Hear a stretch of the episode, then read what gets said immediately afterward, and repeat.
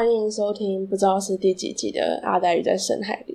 然后，其实我最近就是因为我跟一个朋友录了一个新的 podcast，然后我觉得我们录的节目的整体的品质其实比我自己这个节目还要好蛮多的。然后也因为这样，所以我就有再回头听自己的节目，然后重新看一下要怎么去调整。所以我自己觉得，我等下这一集的呃，在音质上听起来应该会比之前的都好上很多。但我不确定的一个很大的问题是，现在因为我跟我那朋友的节目为什么一直没有跟很多人讲，是因为他遇到了很多上架上的技术上的问题，就是没有办法播放之类的。所以我今天在录我这集，其实也是做一个测试，因为我也不太确定我等下录完这一段到底有没有办法好好的在平台上面放出来。对，然后还有一个呃，我觉得现在台湾的 podcast 越来越。热门的感觉，应该说有很多东西越来越完善。比如说，我今天会试着在我这首里面加，不是这首，我这一集里面加入一个片尾跟开场跟片尾，然后它是有合法的版权的。然后我挑这首歌是坏特的《You Say Goodbye Easily》，然后这一首歌它是有 First Story 提供他的音乐版权的，就是纯音乐没有声音的那种。然后反正先稍微我可以稍微讲一下，反正怀特是一个有入围今年。金曲新人奖的一个歌手，那他主要唱的曲风是，嗯，就是之前也有争议说他到底可不可以进去，那现在结果就是他有入围嘛。嗯，为什么会有争议？是因为他的歌词里面有比较大篇幅是非华语的部分，就是主要可能是英文或是 maybe 西班牙文，因为其实我也分不清楚那些外国语言。对，然后他的唱腔也蛮有特色，然后另外一个蛮有特色点是因为他之前是不露面的，但是媒体就是因为讲就一直去想要让他露面，但这就是题外话。反正就是我等下会在片头片尾再加这个音乐，然后如果效果 OK 的话，我之后应该都会放它这个音乐当做片头跟片尾。对，然后其实今天已经八月一号了，我在录这一节的时候呢，今天是台湾的原住民族日，所以我今天挑的题材呢都是跟这有点相关。然后我不知道有没有人记得，或是只有我自己记得，我印象之中，我上一集有提到说会做一集，就是在谈讨论同志的译文作品、同志文学相关。或是同志电影等等，那因为那是因为六月是同志月，但很明显我就错过了嘛。现在还八月，我都还没有做出那一集来。主要是我觉得可以谈的东西很多，然后嗯，就我还没有列出一个我自己觉得要用哪些作品下去讲，所以可能就会可能延期，或是等我哪天想到的时候再来做这个主题。那我们今天就是先谈谈，就是我是稍微用原住民日做发想啦，对。然后我现在想要先讲。书的部分，我现在讲两本书，然后这两本书是我暑假的时候看的。我是第一本呢是叫做《热源》，然后它是日本作家穿越中医写的。那这本书在日本就是那个时候，就是台湾还没有出版的时候，我就已经知道这本书。但是，呃，我自己看书，其实我不会去看那个书在写什么，我通常是看那个书有什么样的奖项，就是它有什么样的荣誉，就是有什么，就是我通常是看评价。就是比如说，很多人对他评价不错，或是我很信赖的一些作家或是书评的人称赞这本书，然后他有拿到一些我很喜欢的一些文学奖，那这样就会让我对那本书增加信心。然后如果它的封面又很合我的胃口之类的，我就会买。因为我其实觉得看书应该就是可以增，就是我可以，它是我没有兴趣的领域，我自己觉得没有关系，因为可能我看完这本书之后，我就可以因此而有兴趣。我是比较倾向这种态度，所以。我知道有些人看书可能是，比如说他喜欢爱情小说，他就只看爱情小说，或者他喜欢科幻类，他就专攻这个。但我比较不是，对。那呃，肉圆这本书呢，还有得到第一百六十二届的直木赏。他就是呃，在题外话讲一下，就是今年台湾的作家在日本拿到了芥川赏。然后日本有两个文很重要的文学奖，一个叫做芥川赏，一个叫直木赏。那他们两个就是基本上同时开，然后一年会开两次。然后直木赏就是。属于比较通俗文学，然后芥川赏就是属于比较纯文学，但是这个领域现在越来越模糊，就界限很模糊了。对，大概简单讲就是这样。然后《肉人》这本书还有获得二零二零年的本物大赏，本物大赏其实比较像是热门，就是它就比较不是呃像直木赏或芥川赏是这样，是从文类或是评审去评。本物大赏比较是从就是销售量，还有就是。读者的反馈，还有就是书店的呃店员，我记得是类似像这样，就是比较是从客人这边去给出对这本书的回应跟投票这样。那《热源》这本书就是拿到了去年的本物大赏，它没有拿到是入围，对，但是又怎么样？就基本上就是说这本书在日本算是卖的很好。那台湾是在今年才出版，然后我就看这本书。我先讲一下，我觉得看这本书第一个很吃力的地方，就是我自己啊，我不能说别人是怎么样。就是看书的时候，我其实喜欢，我会稍微比较喜欢可能华语或是日本文学。一个原因是他们的名字是让我比较有共感的，就是有一些很有时候我看法国文学或是什么会让我觉得很疏离，是因为那不是我生长过的环境。然后他们的文化我就已经不了解，然后他们的名字又超级无敌难记。像呃，我觉得最难记的一个问题，我想到一本书叫《百年孤寂》，它是西班牙的魔幻写实小说。然后我那时候我觉得那本书很好看，可是我看了世界无敌久，真的是有够久，就是因为我真的是看三页，我就要回去翻一下前面，说到底这个人是谁？那名字是有够长，一个人名字要十个字，那我真记不起来。对，然后。呃，热源的还没有那么夸张，热源是名字，但它会有一些五四五六个字左右，然后他们又有一些种族，就是它里面的族群是一些我这辈子没有听过的族群，然后它比如说可能有什么，我记得是呃，比如说哦，他们同一个种族在不同语言就会有不同的翻译，然后就会变得我就要花一点时间去适应，然后去了解他的世界观。对，比如说什么像主角的名字叫做亚尤马涅克夫，我当然知道他如果变成英文，或者就是他变一串就是连在一起，而不是像中文一个字一个字应该会比较好记。比如说什么 L Mac Nick 夫类似这样，我其实真的不知道到底怎么念。然后，所以呢，我前面大概第一章的时间吧，我都在花时间去适应这个。角色名字，然后也会因为这样，就让我觉得比较枯燥一点。前面的部分，主要是可能我们还没办法融入。然后在后面，我终于搞清楚谁是谁之后，我就很快进入，是因为他第一个小小的事件点是从里面的角色，呃，他们是小时候的玩伴这样开始写，然后写出他们一些玩闹的事情啊，然后还有他们写呃那个有一个很美的女生，然后很多人都喜欢，但这个女生就是一个高冷的样子，然后那些小屁孩有时候就会去。故意去闹那个女生，或想要吸引那个女生的注意力，像类似这种比较简单好理解的情节，就会很快抓到我的目光，然后就可以让我比较好去适应这本书的节奏，去继续读下去。那这本书其实他在写的是，嗯，应该可以算是日本的原住民这种感觉。嗯，它的第一个是它的地点设定，其实是在一个纬度很高的地方，基本上是在北海道以北。就是有点是，好像那边算是日本跟俄罗斯的分界处，那个地方一直在日俄战争时候就一直被换来换去。就是在战二战时期的时候，它就一直属于日本，现在属于俄罗斯这样。它就是一个比较灰色地带的一个土地。然后他这边写的就是说，呃，他是因为就说那个地方上面有一个民族，就是他们叫做阿伊努人，然后。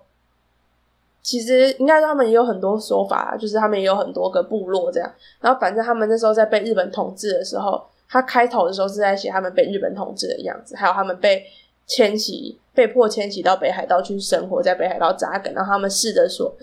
呃，把北海道打造成自己原本的家乡。他开头是这样，可是到后面因为战争关系，他们又变成。日本就是已经没有力气再去管他们，然后也没有办法再控制北海道一些东西的时候，他们就是日本大量投入战争。那他们里面的人，朱入镇就是就觉得说，那他们要回到他们原本的家乡，所以他们就坐船回到原本的家乡。然后那个时候，他们原本家乡已经变成是属于俄罗斯的管辖。然后他们回去就觉得那边又变得很陌生，好像跟他原本熟悉的家乡不太一样了。但是，呃，我觉得这是一个对土地的认同感的问题。然后。他们就是呃主角的部分大概是这样，但是除了这一支这一条线之外，故事还换后面就换到另外一条线。他是在写俄罗斯，他是一个俄罗斯人，然后他在讲他大学的时候不小心就是呃算是参与到了俄罗斯那时候反政府的一个一些抗争，然后就被判那些罪，然后被关起来，然后被流放到那个岛，被流放到那个岛上，然后他再怎么在那个岛上跟原住民。去接触，然后重新找到他活下去意，因为他以前就觉得，呃，在俄罗斯线这个角色，他这个也算是主角，他是比较柔性抗争派的，他不喜欢那种革命性的行为，所以他其实大学时候他还没有到真的参，他只是去参与一些他觉得不错的游戏。然后他的家里跟一个学长分组，但是那个分学长是一个比较呃比较冲的类型，然后会主导一些比较大型活动，所以因为这样他就被连坐，所以被处罚。那他其实心里面会觉得有点困惑，然后有点不知道接下来要怎么办。那同时，他的弟弟后来也投入很激烈的抗争活动，这就有跟他的理念有点背道而驰。那反正这个俄罗斯人在流放的时候，他跟原住民族在地的原住民就是接触的时候，他就发现说，他其实对原住民的，应该说对这些文化、别人的不同不认识的文化很有兴趣。那他也因此就投入了一些人类学的一些文化，还有语言学的一些研究。然后在这个过程之中，他就重新找回自己，然后也因为这样就受到好像俄罗斯地理协会的帮助之类，他就可以顺利减轻他的罪行，然后发表很多文章，然后变成从一个流放犯变成一个学者的知识。那他对这个土地也是有很深的爱，然后他也试着跟部落的人去沟通，然后让这个部落可以呃免于一些压迫，或是帮他们做一些协调，这样。所以故事就从这两条线出发，然后他们就有一些碰撞，还有他们一些。呃，不同价值观的想法。然后，我觉得这本书很有趣的事情是，呃，他其实要讲的事情也蛮简单的。它里面就有一段话，就说他觉得没有应该被灭亡的文化，也没有应该要被统治的民族。那这是主角说的，我应该记得，我没记错的话，应该是主角说的。然后，因为那个时候他们就说，他们这个族群其实很不被看好，就是很多国外的学者或研究都说，他们这族群就是很。倒霉就受到战争的影响，可能很快就会灭亡了，然后没办法好好传承，然后可能大家对于原住民文化会觉得他们是比较蛮夷的，就是比较生活形态比较原始，就觉得说这样的人要怎么活下来，然后也会想要用我们现在可能呃经过革工业革命、科技革命后的这些人，就会想要用文明的眼光去教化这一群人。那我觉得这本书很有趣，是他其实没有反对文明的进步，他也没有说。呃，他后来给出的肯定其实是他们这样的民族重要是他们的核心理念，他们永远有这样核心，要永远记得他们自己是谁，然后继续爱着他们自己的家乡跟他们的文化。那这样并不会阻碍他们进步，也不会阻碍，也不会说把他们的生活给局限住。因为主角一开始，主角的义父就是那个主角义父，他曾经在北海道就是试图要把北海道打造成自己的家乡。然后那时候主角一开始有点。不太认同或者不太理解，或者说不太懂他，呃，这义父在做什么。可是后来族人也都很肯定这义父的作为，是他就是做到说他会学习有用的知识，但是他也不会让自己的文化就莫名其妙的不见。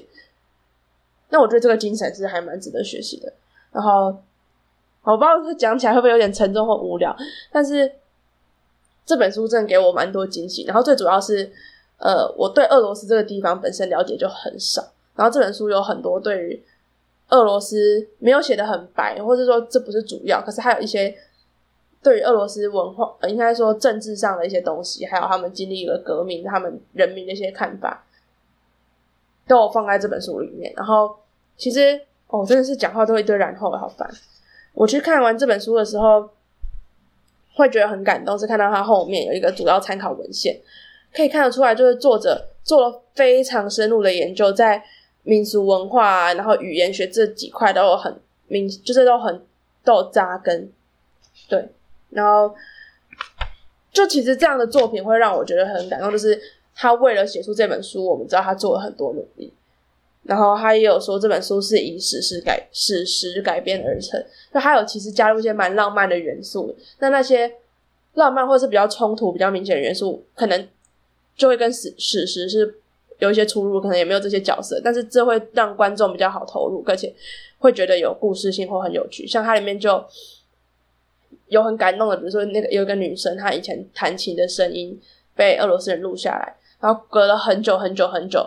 等到她老的时候，有一天有一个人在播的那个录音带，然后让她很震惊，说原来她的音乐真的被她不认识的人听到，然后原来她的音乐真的是有力量的，像这样子的。回馈吗？就是他是一个从他出发，然后过了好多年，在听到自己的以前过去的声音的时候，那个女生的感动，我在看的时候也会觉得很感动，大概是这样。然后，呃，就其实像这样，我也会有很多的反思。就是我以前会觉得写小说，每个人写小说的理由可能不太一样。然后我真的是要戒掉讲，然后烦死了。就是我后来写小说频率比有慢慢降低。就是第一个可能是那么忙，越来越忙，然后也越来越懒惰。但是我一直没有放弃这件事情，而且。我其实有一直在计划，或者说有在记录一些日常的一些事情，跟我想要写下来的东西。但我觉得人有自自知之明是真的蛮重要的。我像我现在就有我很想要完成的题材的作品。那像那一个故事，我就很清楚知道说，它一定是我要花很多的时间去做文献，还有可能田野调查等等的研究。那这个东西一定不是我现在有办法完成的。我觉得说好，那等我有可能毕业之后，那我未来一定要。把这件事情扎扎实实的做完，那它可以是一个，我可以花很长时间去做，我不一定要在三三秒钟内生出来，因为我以前应该说，我多数的时候，这也是一个比较速食的做法。我在参加比赛，或是我只是单纯要生出一个作品的时候，因为有太多东西可以写，所以我其实是有一些东西是我可以捡来，然后在很短的时间内就生出一个合格、勉强六十分可以交出去的东西。但有些东西我知道是没办法的。对，那像这本书，我在读的时候就会感觉到，第一个就是作者下了很扎实的考证，这样的事情就让我蛮感动。然后还有它里面很强调的是，它是会真的让人感觉到人的温度。它叫做热源，是它整本书其实都带着一种，都是在一些很高纬度的地方发生的故事，所以其实是很冷的。然后里面的角色，包含它的封面，其实都是采取一个你都会感觉到冰天雪地的感觉。但是里面的角色就常常说，就是常常他到越冷的地方，他越能感觉到温暖。那个温暖指的就是呃人跟人之间的温情还有交流。然后在读到这边之后，我就会觉得说，这可能就是人这个生物很特别的地方。对，大概是这样。然后哦，我又讲了一遍，可以帮我算一下我再讲几个然后吗？总之就是这本书还有一句话，他说：“人不会属于自己以外的任何人。”这句话也让我蛮有认同感的。就其实每个人都还是要为自己的决定，还有你自己选择的生活方式负责。对，这大概就是《乐园》这本书。哇，不知不觉又讲了一阵子了。我其实想要就是，呃。控制一下我 podcast 的长度，因为我觉得很长，听起来应该也会很啰嗦。对我，大家看后面能不能讲简短一点。好，那我这边先插入一首歌。好，呃，如果用 KK Box 听的人，应该就可以听到我插入的歌吧。我希望我等下弄这个影片是成功。那我现在插入的这首歌呢是。阿豹的歌，我想了很久要怎么排这个顺序，但我觉得我还是把阿豹的歌排在第一首好了。阿豹是去年拿到台湾金曲奖原住民最佳女歌手，还有最佳年度歌曲的歌手，然后我非常喜欢他，然后也有人会说他是台湾的 Beyonce 之类的。那我要呃推荐他的歌是，我也想了蛮久要推他哪一首，然后我想要推的是叫做。找路，他原本的原住民文我不会念，但中文翻译是找路。那他歌词里面有说，就是走遍所有的路，眼睛还是看不见前面的路。有谁可以牵引我？我依然找不到我的道路。这些歌词其实是《热人》这本书很符合《热人》这本书里面主角的心境。然后他在小时候到北海道之后，他就一心想要回到家乡。可是回到家乡之后，他又开始觉得说，家乡到底是什么东西？所以他这样的追寻，就会让我觉得，呃，跟这首歌歌词还蛮吻合的。他一直在找那一条属于他自己的路，这样。然后接下来我们就可以来讲，就是第二本书。就我讲的第二本书是台湾的作品，叫做《新宝岛》。我的这本书其实才买一阵子，然后他就已经被我翻到烂，因为我真的很喜欢。然后，哦。又一个然后，总之我还把这本书推荐给我弟来看，然后我弟还很小，我很也蛮期待我弟看完跟我分享他的感觉的。这本书它的做法蛮特殊的，它分成很多个章节，然后每一个章节的写作的格式跟形式跟就是手法都不太一样。那世界观大概是在二零二四，哎，二零二几啊？对，二零二四年的时候，其实离现在才过三年后。他写的是二零二四年的时候，有一天台湾人睡觉，就是过了一个十二点二十四点，整点一过，台湾人就跟古巴人民交换，然后没有科学可以解释，不知道为什么就整个台湾，而且只有台湾岛外岛没有，就是台湾岛的人跟古巴本岛的人就发生了大交换。然后同时那个时候是刚是总统新的总统才刚上任，他的故事背景就架构在这样的情况下。那他每一个章回呢，其实是算是从不同的主角去写，他分成了很多个章回。不同的主角是它有几个，比如说它是有呃在讲一个哈瓦那，就是古巴的艺艺术家，也里面也有提到说，然后里面有一个章节写法是一个很像一个新闻稿的访访谈，那篇就叫总统，就是他在写一个就是记者跟总统的访谈，他也算是一个章回，它就是比较访谈式的。然后还有一个章回就是书中书，就它里面又有一个这本书本身是一个小说嘛，它里面又有在它一个章节本身也是一篇小说，它就是在这个世界观里面的有一个作者写了一篇小说，这样的做法就很有趣，因为那个书中书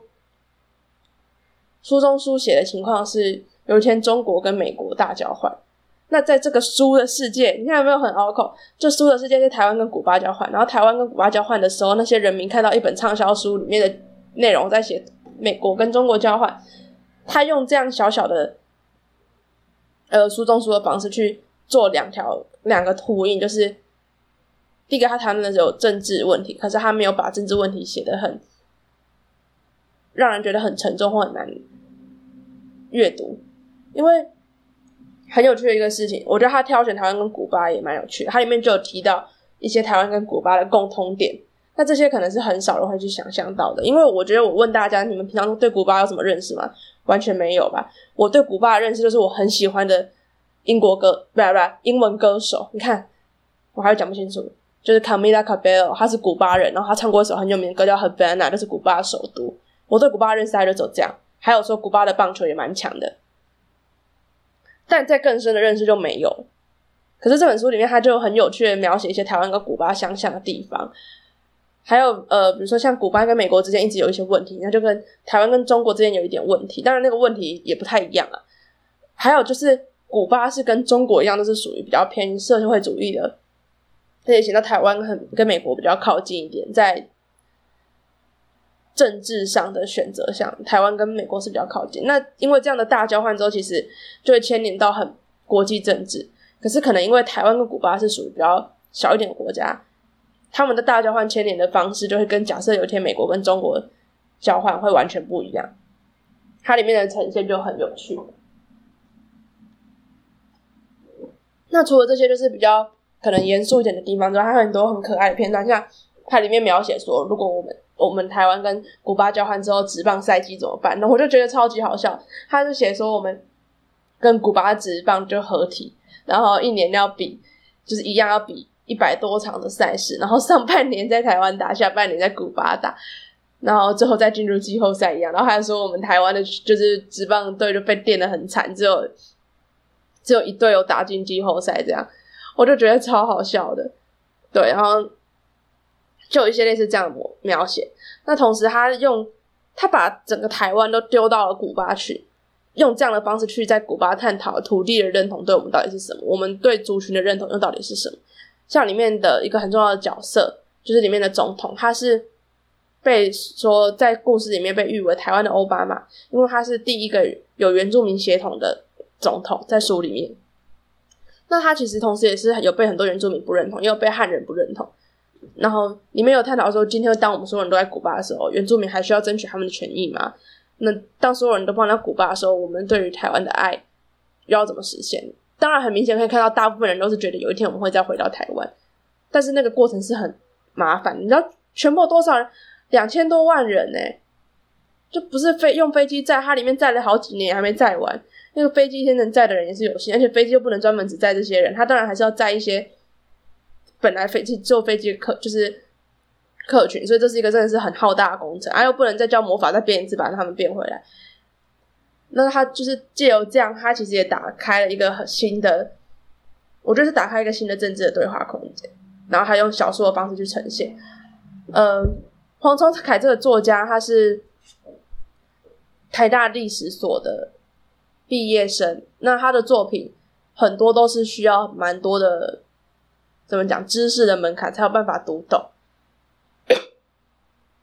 Sorry，咳一下，就是他呃，像我之前看过他的。文艺春秋，他那本书就是他是也是短篇小说，然后也是有一点奇幻感。可是他每个短篇小说的角色都在影指射一个，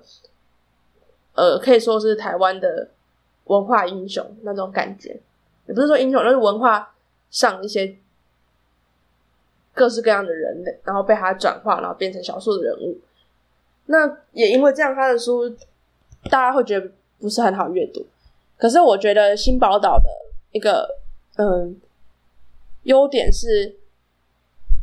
他的世界观架构的更完整，而且是用一个非常非常近未来的方式，就是才四年后的未来。所以，我与我们现在是有比较多的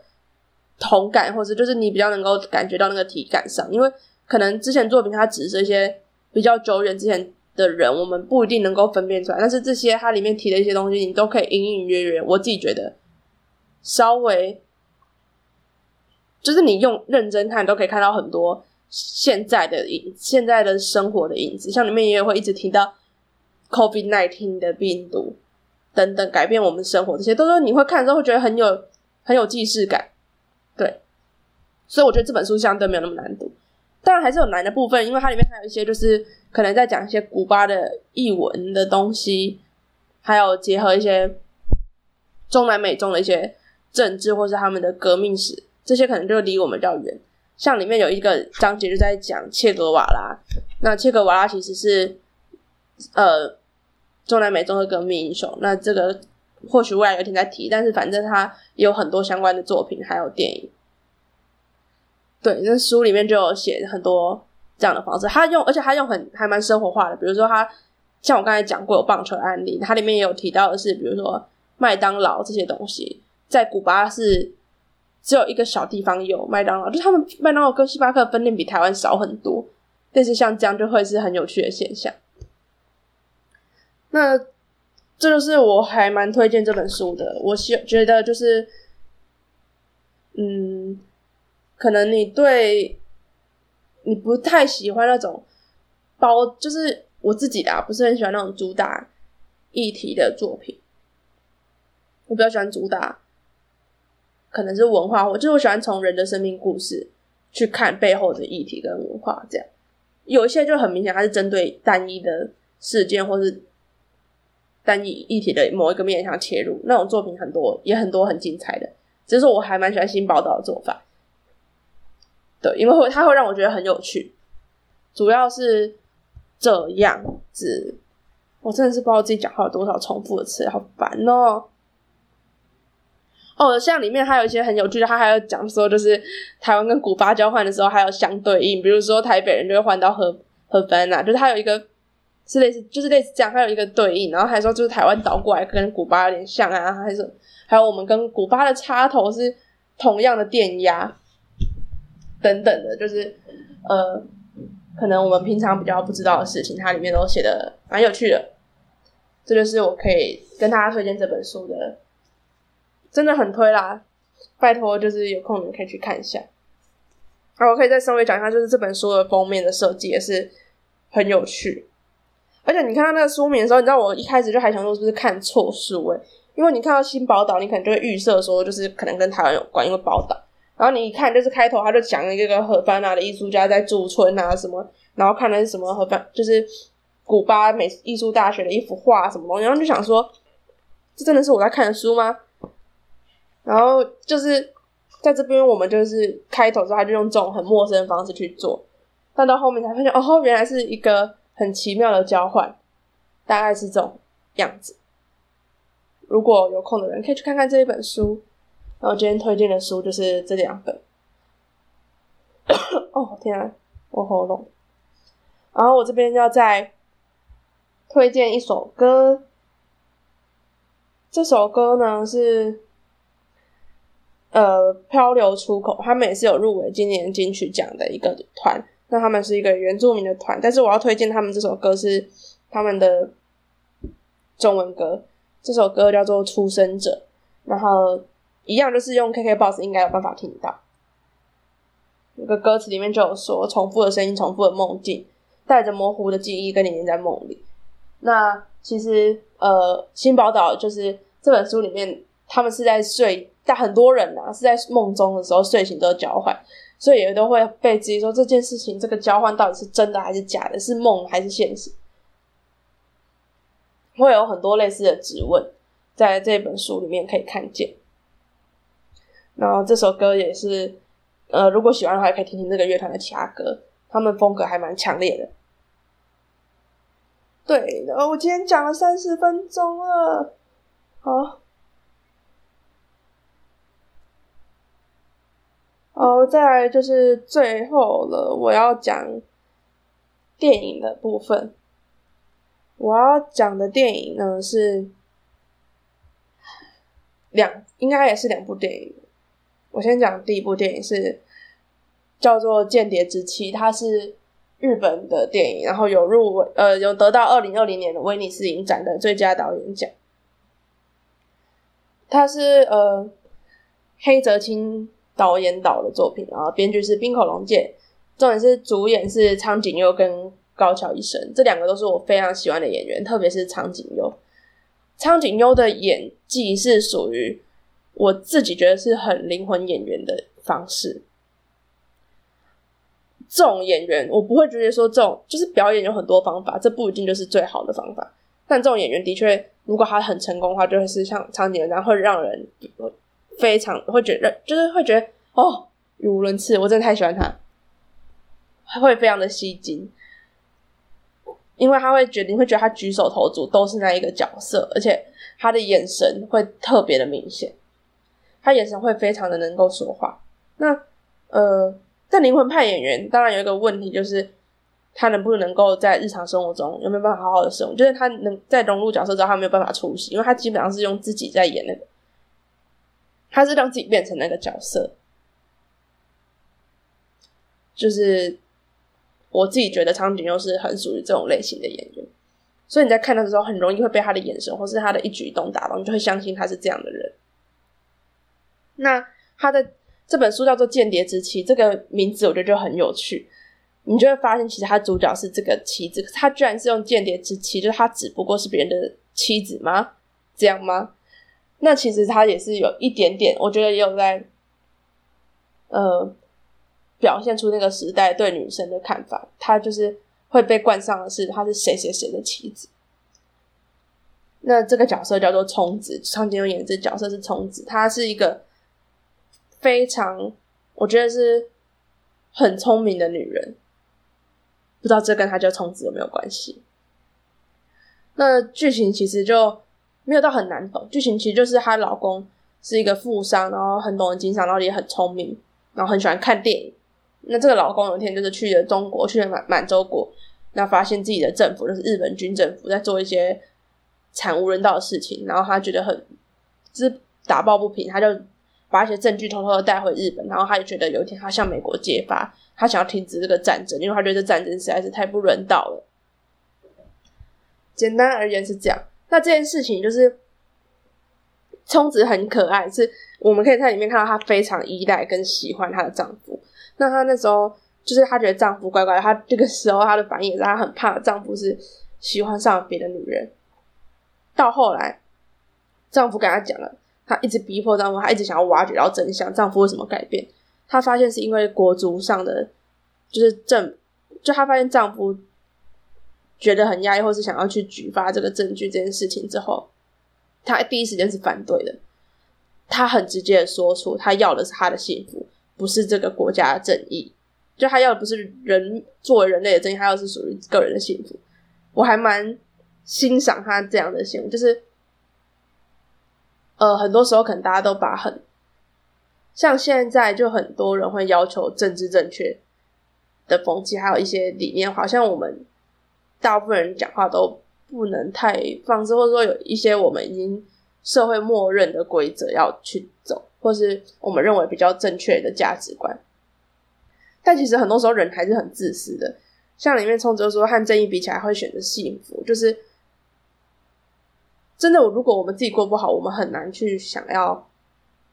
让别人过得好。大家还是会觉得会以自己的遭遇为优先。那其实这边就延伸到一个哲学上很经典的命题，就是火火车问题。就是说，如果今天有一个火车开过去，你会撞死五个人，但是你可以转弯，但是你转弯的话就会撞死一个人。那你会转弯，还是你会让火车开过去撞死五个人？那这个问题命题有延伸下面很多层继续去讨论。这个是。如果有兴趣的人可以去查查看，我那时候针对这个议题就是查了蛮多资料的，我自己觉得很有趣。他就是呃分析，他的哲学跟心理学上都有很多分析讨论的一个命题啊。那这个电影也有一点这个味道，就是在说你会做出怎么样的选择。但后来充值其实他做的是他觉得当下最好的选择是，他牺牲了一些人。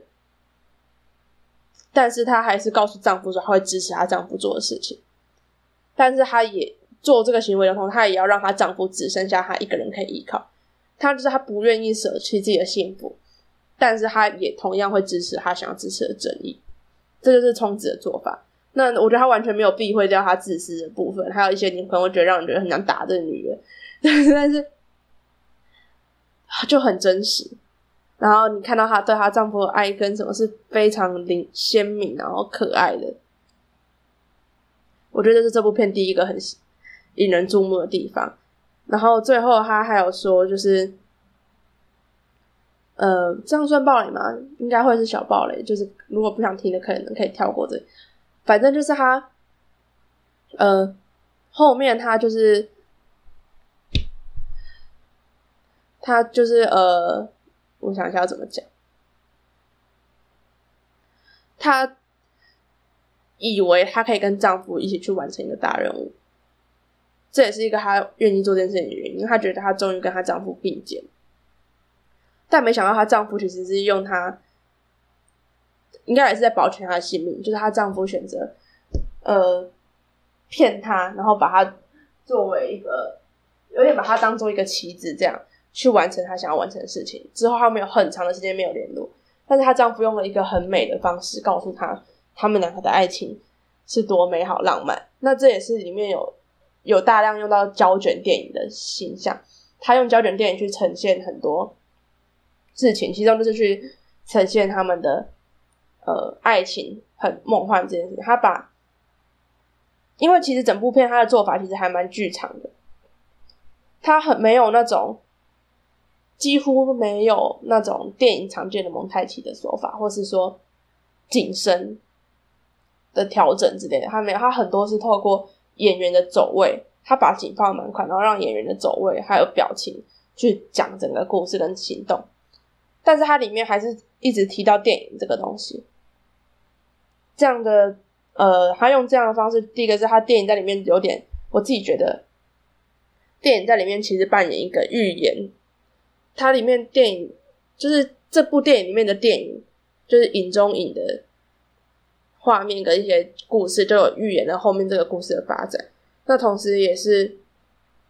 象征着近代化的娱乐跟社会的改变。然后我自己觉得它也是一个记录，就是说画面拍下的东西不一定是好或是不好，它就是一个记录。这也是我觉得它同时也有在向电影这个东西致敬。这部作品，嗯，我自己看完的时候，我觉得其实没有到很沉重，所以还就对不算沉重，然后还蛮好看的，会就是会让你怎么讲？呃，女主角的眼睛，我怎么讲一讲，你就会一直称赞女主角演技，像女主角真的演的超好，像。导演黑泽清说，他告诉苍他在拍就是导这部戏的时候，就跟苍井优就他们在讲戏的时候，他就跟他说：“我要你很悲伤，可是你不能哭。”然后他说他一讲完这句话，因为他前面可能苍井有哭，然后他说他一讲完这句话，苍井又马上给他一个没有流眼泪的悲伤。我听到就觉得这太厉害了吧！Oh my god！对，反正就是这样，想要见证一下那个演戏有多会演，就去看这一部。好，不知不觉要讲了好久哦，四十分钟哎，烦死！好了好，然后准备到最后一段，我这边再推一首歌，就是这歌手叫做 Z Z 尾崎，不是那个范玮琪。我好像到处推他的歌诶，然后我想要推的他的歌是他，然后他也有入围金曲奖哦。我今天一直在推金曲奖的东作品，那我想要推的是《蓝色四五零三》这首歌，它里面就是它是一首也是原住民语的歌。哦，顺便讲一下，围棋超漂亮的，你可以稍微看一下他这个歌手，他唱歌很好听，然后也。长得超漂亮，然后咱这首歌里，这首歌就是说，呃，是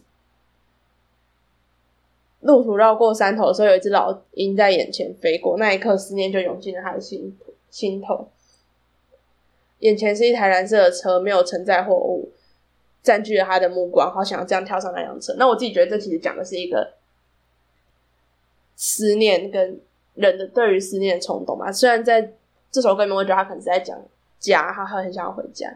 那我像我刚才讲电影《间谍之妻》，是会感觉到很浓烈女主角对于丈夫的思念，跟她对他的眷恋。就是我可以完全感觉到，那个时候如果一艘船可以过来，告诉你跟那个女生说，你坐到这辆船就可以见到你丈夫，她一定会毫不犹豫的跳上去。这大概就是《间谍之妻》的故事跟这首歌。好，我进入最后一段了，这里就是。最后一段呢，我要再讲一个电影。一直讲话真的是喉咙会酸嘞。我不知道这一集怎么样，我真的是希望这一集可以做的好一点。那这部电影叫做《京都》，它是香港的电影，然后有获得去年，哎，去年还是前年？最近时间错乱，反正它获得三项金马奖的提名。那他在讲京都是香港的一个商城。然后这个电影呢，也是蛮简单，然后不难懂的。我呃，我给他下过一个罪，就是他是以婚姻为皮，自由为骨。他整个故事都在探讨婚姻是什么。女主角曾经有过一个假结婚的经历，那是香港当地的一个文化。但剧中用就是可能很多人会觉得不懂什么叫做假结婚，那剧中把这个事情讲的还蛮简单易懂的。反正他就是有假结婚，那今天他跟他真正他自己认为他的真爱，真的想要去结婚的，那他就很着急啊，想说他要把他原本的结婚记录消除掉，怎么消除不掉？因为他不能重婚嘛，他就想要偷偷去把他以前的结婚注记记录消掉，然后搞他跟之前的假结婚的假丈夫去离婚。那反正在这个过程中，就那个丈夫是一个中国人，那那个中国人就跟这女主要是一个香港人，他们就产生了一个。对于自由的讨论，还有对于婚姻是什么讨论？那这个故事的发展，他们两个是走一个像是一条交叉线，他们两个在相遇，然后好不容易把离婚离了之后，两个人最后做的选择跟他们一开始要讨论要离婚是完全不一样。这个假结婚的夫妻，他们就是在离婚后反而做出了完全不一样的决定，跟他们一开始的理念也不同。那女主角也是，呃，她的。原本他以为的真爱叫做 Edward，Edward 这个英文名字是有王子的意思。那他们的感情其实也很可爱，很多人都觉得说你们真是天生一对啊。但是在他们讨论结婚这个过程中，他开始越来越感觉到很多的压力，还有他知道他的他的这个 Edward 是一个非常有控制欲跟大男人主义的人，但是他就显得很不可恶。在看的时候，我都一直觉得说你们拜托你们可不可以和好？真的是超可爱，这角色这男的太可爱了吧？虽然。做一堆讨人厌的事情，但怎么还可以那么可爱？因为他就是带着很天真的样子，然后他那些可能控制欲很强，或是一些对女生比较不尊重的一些用语是没有恶意的，